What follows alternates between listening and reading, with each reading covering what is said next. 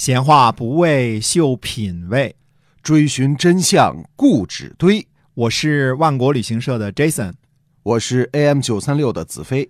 我们哥俩在新西兰跟您聊聊《史记》中的故事。各位亲爱的听友，大家好，欢迎收听《史记》中的故事。新西兰万国旅行社 Jason 为您讲的。那我们是身处于新西兰第一大城市奥克兰。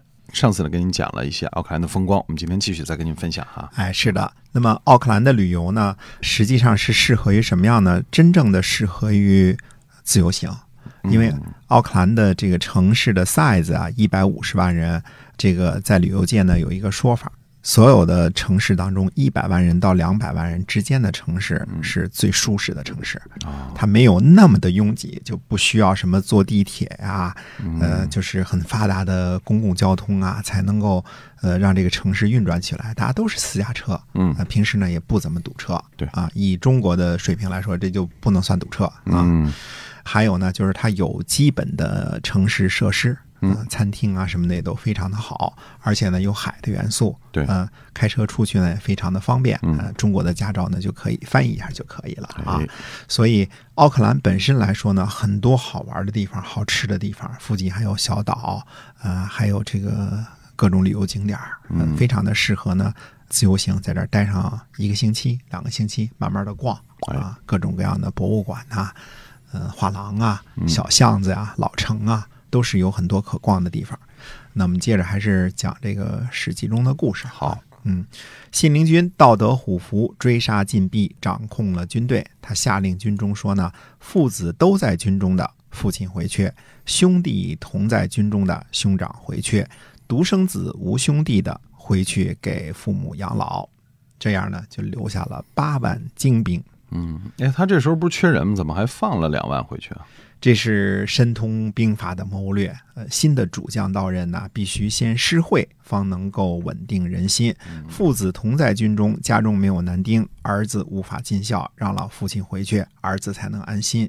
兄弟二人同在军中，兄长回去，即使弟弟战死，家人也有人照顾。独生子担负着传宗接接代的重任，战死了，这家就。断了香火了，对，绝户了，绝户，对吧？这是稳定军心的仁义之举。兵在精而不在多，上下同欲者胜。这八万人的战斗力肯定强过原来的那十万人。嗯，呃，魏公子无忌，我叫信陵君呢，就带着军队呢进军秦军，秦军撤兵而去。这个时候，应该是春申君带领的楚国救兵也到了。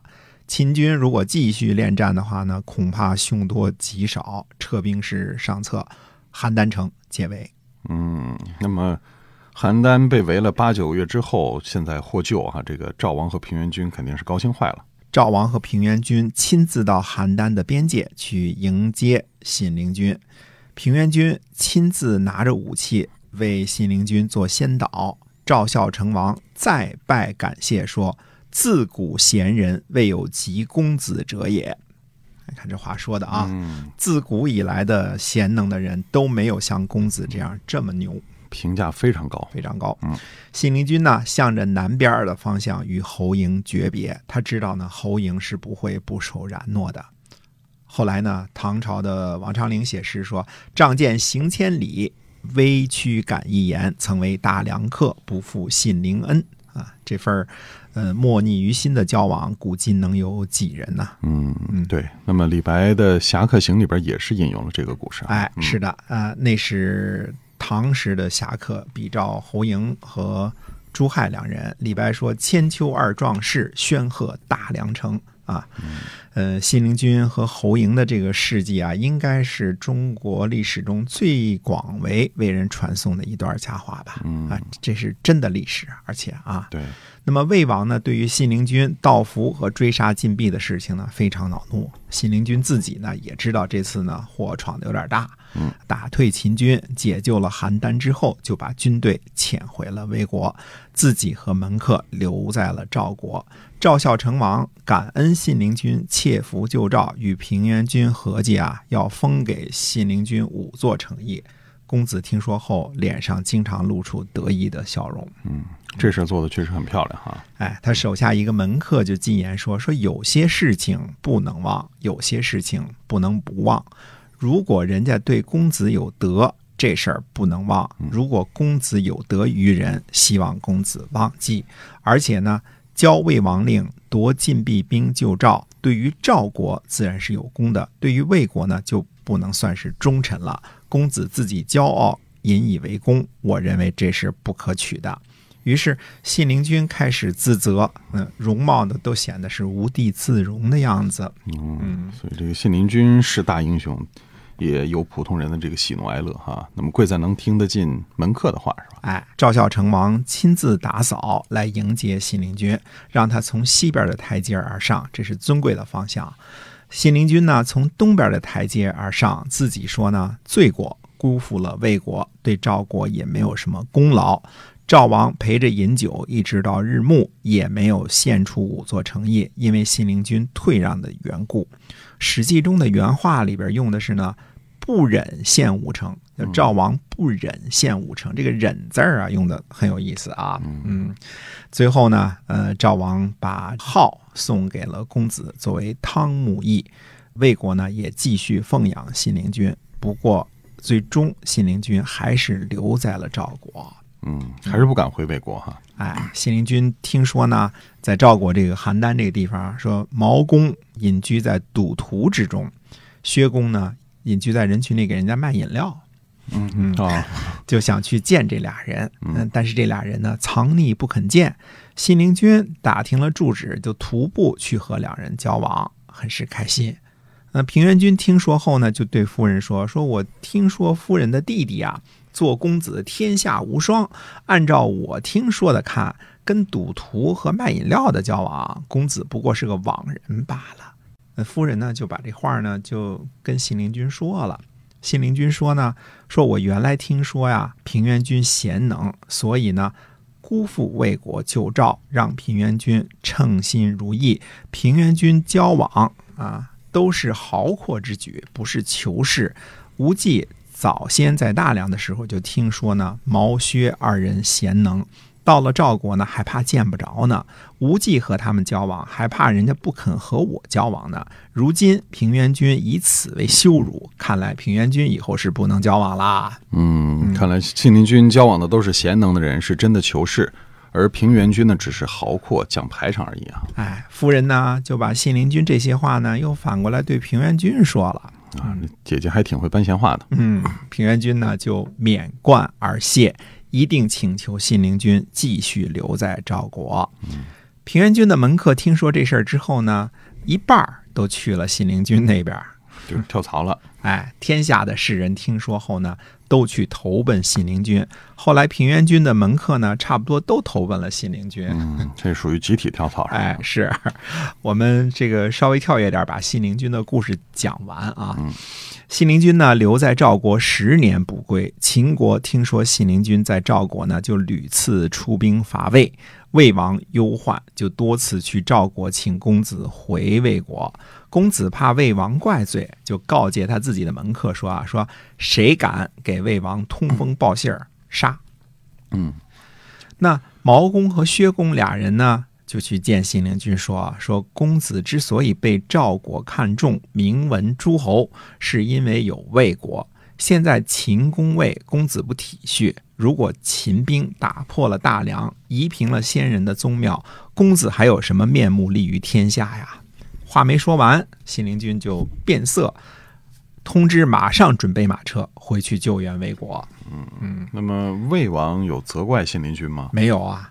魏王见到信陵君呢，就对面而泣，就开始哭泣啊，泣是带流眼泪的啊，真伤心才泣呢啊。那么授给信陵君呢上将军的职衔啊。公元前二百四十七年，我们接着往后跳啊，信陵君。便告诸侯，诸侯听说信陵君为主将，各自派遣兵将救援魏国。信陵君率领五国联军在河外打败了秦军，孟敖败走。联军呢乘胜追击，一直追到了函谷关，压制秦兵，秦兵不敢出战。那时候信陵君啊威震诸侯。嗯，公元前二百四十七年呢，已经是秦庄襄王在位了，所以我们呃跳跃了一下啊，因为现在还是秦昭王的时期呢，他的事儿还没讲完呢啊。对，信陵君的门客呢，还进献兵法，编辑成册之后呢，世称魏公子兵法。那秦王就担心，就使用千金在魏国找到了禁闭的门客，让他们呢，呃，跟魏王去诋毁信陵君，说公子流亡在外十年，现在呢，在魏国做将军，诸侯的将领都听从，诸侯只听说有公子，不知道有魏王。公子呢，也想趁着这个时候南面称王，诸侯畏惧公子，呃。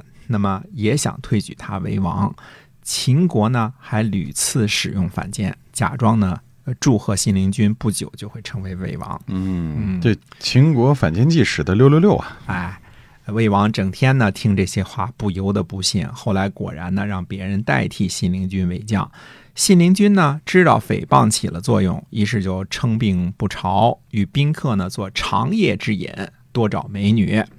四年后。公元前二百四十三年，信陵君伤于酒色而亡。同一年，魏安喜王也死了。第二年，呃，也就是这位继位的叫做魏景敏王元年，秦国就攻起了魏国二十座城邑，设立为秦国的东郡。而这个时候呢，距离王贲水灌大梁、大魏被灭呢，还有一十八年。所以魏安喜王这是自毁长城啊！哎。汉高祖呢还没有出道的时候，就屡次听说信陵君贤能。后来汉高祖继天子位，每次路过大梁都祭祀信陵君。汉高祖十二年，为信陵君安置了五户守坟冢的人家，世世代代每年四十祭祀公子。司马迁自己说啊，他路过大梁的废墟的时候啊，访问啊，就问当地的人说：“仪门在哪儿呢？”嗯，发现仪门呢，呃，就是原来大梁的东门。司马迁说呢，天下诸公子有喜事的，然而像信陵君这样结交颜血隐者，不耻下交，这是很难能可贵的。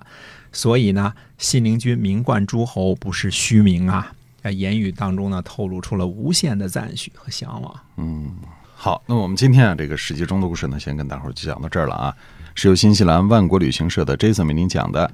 呃，我们的线上超市呢，万国到家，您可以在公众号里搜索一下。好，那我们下期节目再会，再会。